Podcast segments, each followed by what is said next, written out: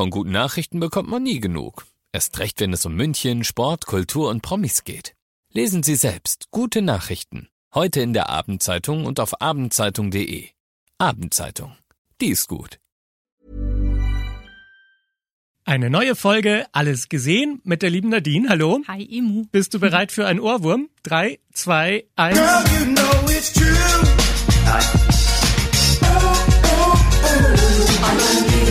Das ist Milli Vanilli. Über den Film Girl You Know It's True werden wir heute sprechen. Außerdem über das Weihnachtsspecial von LOL, Last One Laughing, damit man an Weihnachten mit der Familie keinen Stress hat, sondern einfach das guckt. Bis gleich. Alles gesehen. Emus heiße Tipps für Filme und Serien.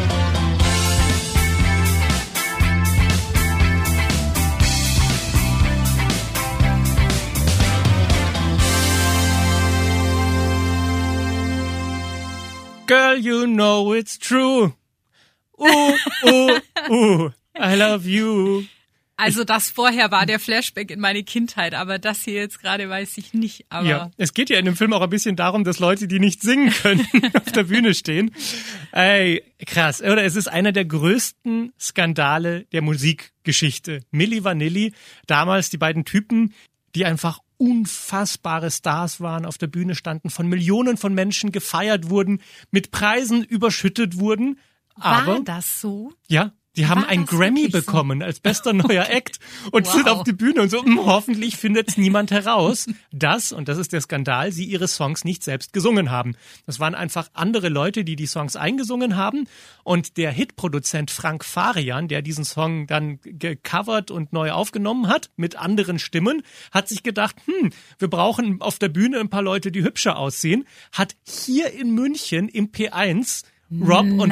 Fab gesehen die da in, auf einer Party waren und hat gesagt, ihr beiden seht so aus, als könntet ihr Weltstars werden. Das ist ja Hat sie Wahnsinn. ins Studio geholt, hat sie einen Vertrag unterschreiben lassen. Das ist die wahre Geschichte, die man in diesem Film sieht. Und dann hat er gesagt, ich habe einen perfekten Song für euch, das ist euer Song, hat ihn vorgespielt. Und die sind ja reingegangen mit der Erwartung, ah, ein toller Song, irgendwann singen wir den dann ein und dann wird er veröffentlicht. Und ehe sie sich's versehen haben, standen sie auf der Bühne und haben Playback gemacht zu diesem bereits vorhandenen Song. Und das hat so gut funktioniert, dass das dann immer so weiterging. Und dann haben die gesagt, ja, ja gut, aber wir wollen schon auch, ne, wir sind Sänger, wir wollen schon auch selbst singen. Und Frank Varian hat immer gesagt, ja, machen wir dann auf dem, in der zweiten Single. Und dann hieß es in der dritten Single und ja, irgendwann mal auch noch auf dem Album. Und nie haben sie irgendwas eingesungen. Also es gibt diese, diese Pseudo-Geschichte, dass sie wohl mal was eingesungen haben und Frank Farian hätte das dann mit in so einen Mix reingepackt, so dass man die im Background gehört hätte, damit man schon sagen kann, sie wären drin Sie gewesen. haben mitgesungen. Ey, ja, völliger Quatsch. Es waren einfach zwei, ganz klar zwei andere Sänger, die das gesungen haben. Immer wieder. Die ganzen Songs, die dann in den Wochen und Monaten danach kamen, die Nummer eins Hits waren, halt nicht von denen. Das ist sehr, sehr schade. Und ich finde, der Film zeigt wahnsinnig gut dieses Problem, wenn du einmal lügst und dann drin steckst, dass du dann immer weitermachen musst, weil du denkst, wenn ich, wann, wann soll ich es denn sagen? Und man weiß genau, irgendwann muss man das mal aufklären. Aber der richtige Moment kommt einfach nie. Und das hat mir einfach bei denen so leid getan, weil die haben ja gesagt, wir würden gerne, aber was sollen sie machen, ne? Also irgendwann war die Lüge viel zu groß und dann hat ich finde, sie hätten zumindest noch das Recht gehabt, dass sie es selbst irgendwie auflösen. Aber nicht mal das, ne? Auch da, Frank Farian hat irgendwann eine Pressekonferenz gegeben, als die beiden dann zu viel Macht hatten und gesagt haben, wir möchten, dass das so läuft, wie wir das wollen. Für mich war das im Film deshalb interessant zu sehen, weil ich gemerkt habe, dass die beiden die Opfer der Geschichte sind und nicht die Täter. Dass man ihnen wenig vorwerfen kann eigentlich. Ich weiß nicht, wie siehst du das? Wie bewertest du das, was Milli Vanilli damals gemacht hat? Also ich muss ehrlich sagen, ich war damals äh, Ende der 80er, als der Song rauskam. Ich bin 87 geboren. Also ich habe das tatsächlich alles, ich habe es mitbekommen, aber natürlich damals nie so wirklich ja erlebt. Ja, ich habe da mitbekommen, uh, krass, da hier Sänger, die gar nicht wirklich singen und boah, wie kann man das machen? Aber das war's dann, ja. Und ich muss jetzt ehrlich sagen, ich habe nie wieder über Milli Vanilli nachgedacht.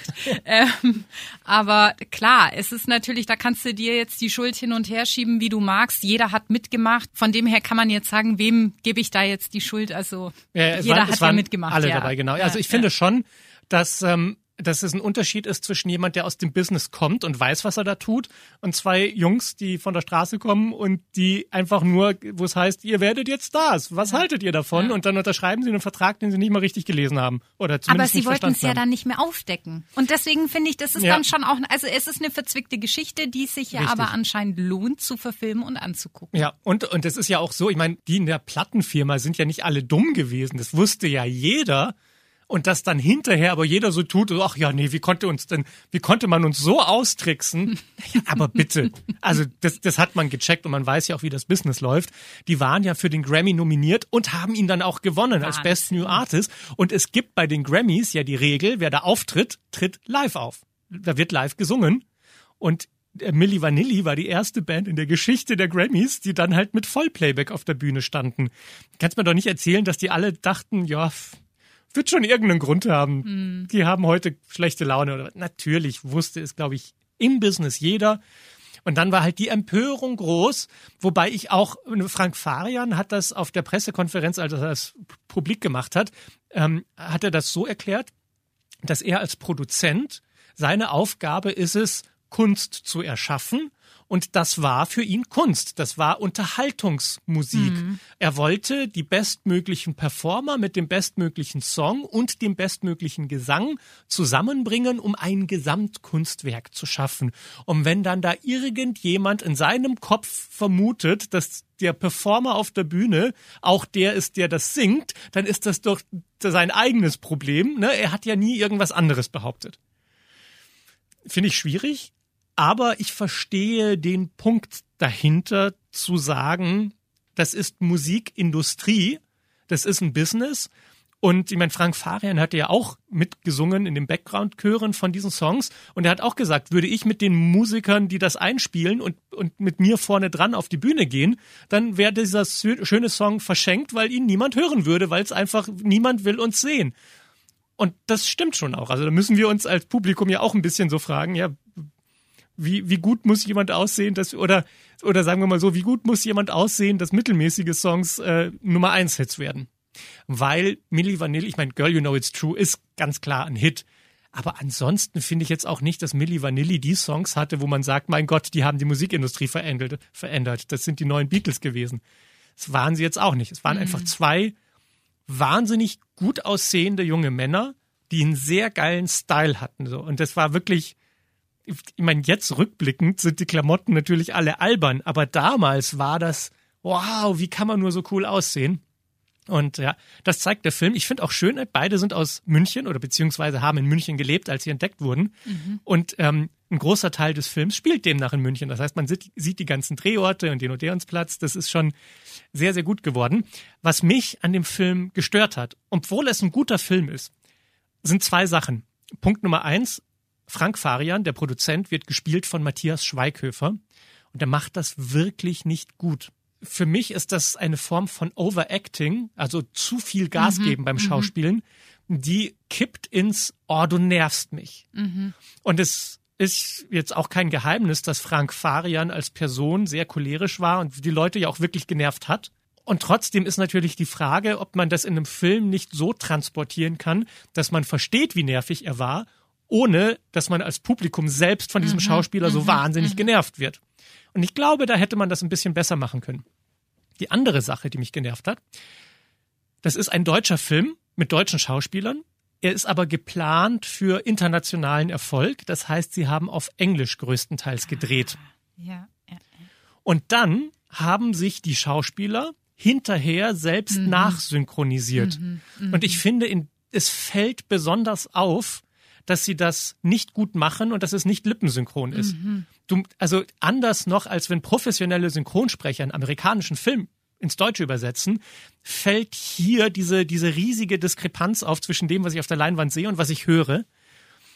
Und eigentlich muss ich sagen, dafür gibt es doch Synchronsprecher, damit die so etwas perfekt machen. Und wenn man dann Schauspieler hat, die das nicht gut hinbekommen, einfach weil das nicht ihr großes Talent ist, warum lässt man das dann nicht professionell anfertigen? Und mir ist schon klar, die große Ironie der Geschichte ist, dass es in Milli Vanilli darum geht, dass die Leute, die man gesehen hat, andere Stimmen bekommen haben. Und deshalb dachten sich wahrscheinlich die Produzenten auch, na gut, wir können jetzt schlecht die Schauspieler mit anderen Stimmen nachsynchronisieren, weil genau das ist ja der Punkt des Films. Aber trotzdem ist das so ein großer Teil gewesen, der mich leider immer wieder rausgerissen hat aus dem Film. Ansonsten aber ein guter, passabler Film, ein solides Biopic über das Leben von Milli Vanilli, der auf, zu, zur Hälfte einfach gute, unterhaltsame Geschichte über die Musikindustrie ist und zum anderen natürlich auch ein schönes Drama, das heißt schön, ein bewegendes Drama, zu sehen, wie da zwei Menschen so ausgenutzt wurden und sich so sehr auch selbst in eine Lage gebracht haben, dass wirklich ihr, ihr Leben aus den Fugen geriet, als das dann rausgekommen ist. Girl, You Know It's True, die wahre Geschichte von Milli Vanilli, ist jetzt im Kino. Und jetzt habe ich noch gute Nachrichten für dich, liebe Nadine, denn Weihnachten ist gerettet. Kennst du das Problem, dass ne, bei Wein an Weihnachten kommt ja oft bei vielen Familien dieser Moment, wo man nett miteinander gegessen hat und dann beginnt so eine Diskussion, die super schnell ins Nervige abdriftet und dann so ein Streit wird. Irgendjemand, der sagt, und was macht die Liebe oder sowas? Oder warum hast du noch kein Kind? Oder was ist das eigentlich für ein Job, den du machst? Ich habe nie verstanden, was mhm. du da tust. Also diese, diese unangenehmen, ich sage mal, Weichen, die am Weihnachtsabend gestellt werden, die möglicherweise dazu führen könnten, dass der Abend in einem Desaster endet. Mhm. Und die Lösung dafür, und ich bin jetzt das Christkind, das Weihnachten rettet, die Lösung dafür ist das LOL Last One Laughing Weihnachtsspecial. Das läuft jetzt bei Amazon Prime Video und wenn alle satt sind und gegessen haben, kurz bevor dieser Moment kommt, wo man anfängt, sich in die Haare zu kriegen, macht man einfach das an und hat den schönsten Weihnachtsabend ever, weil man gemeinsam als Familie auf dem Boden liegt vor Lachen. Das ist wieder so so lustig. Ich, ich pack's nicht. Es ist kürzer als eine normale Staffel. Es ist mhm. ja nur das Weihnachtsspecial, also drei Folgen. Und die Regeln wurden dahin geändert, dass die Comedians als Pärchen antreten. Mhm. Immer zu zweit. Beide haben trotzdem aber nur zwei Leben. Das heißt, wenn die eine Person zweimal ja, lacht, ja, fliegt ja. der andere mit raus.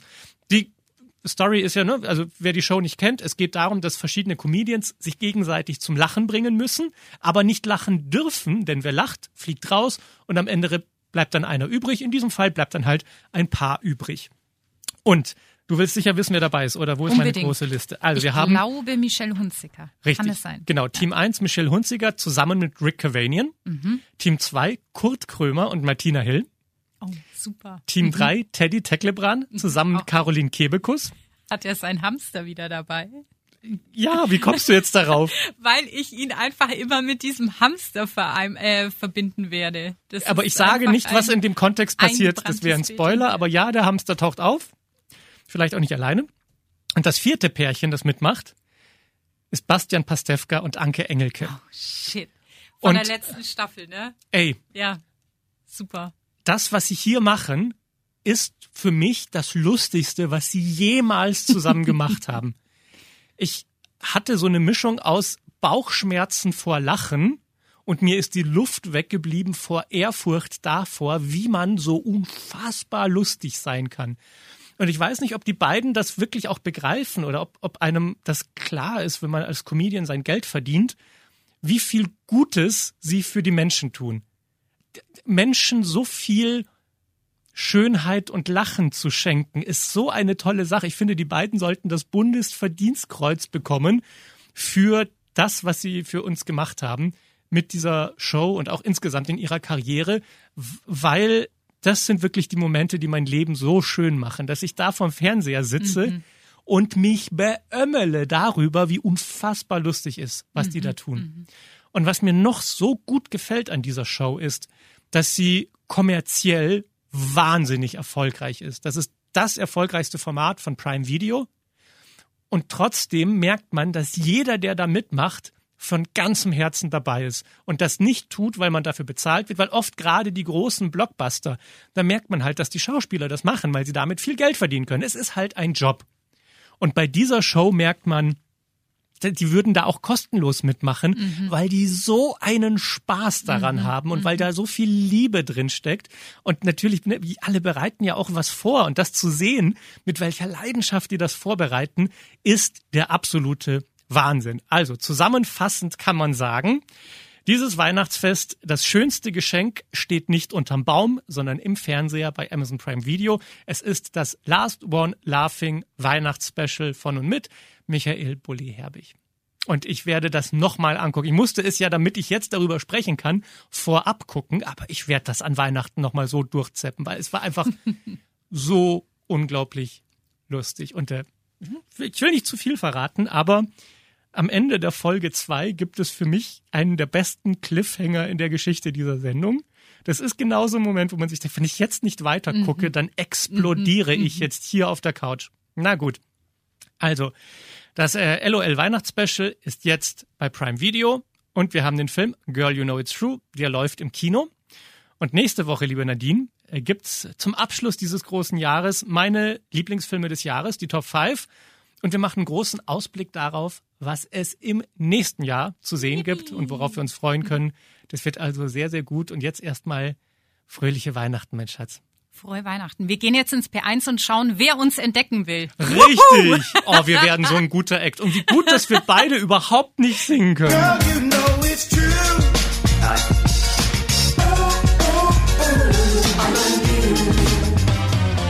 Alles gesehen. Emus heiße Tipps für Filme und Serien. Jeden Freitag neu. Dieser Podcast ist eine Produktion von 955 Charivari, Münchens Hitradio. Hey, it's Danny Pellegrino from Everything Iconic. Ready to upgrade your style game without blowing your budget? Check out Quince. They've got all the good stuff shirts and polos, activewear, and fine leather goods, all at 50 to 80% less than other high end brands. And the best part? They're all about safe, ethical, and responsible manufacturing. Get that luxury vibe without the luxury price tag.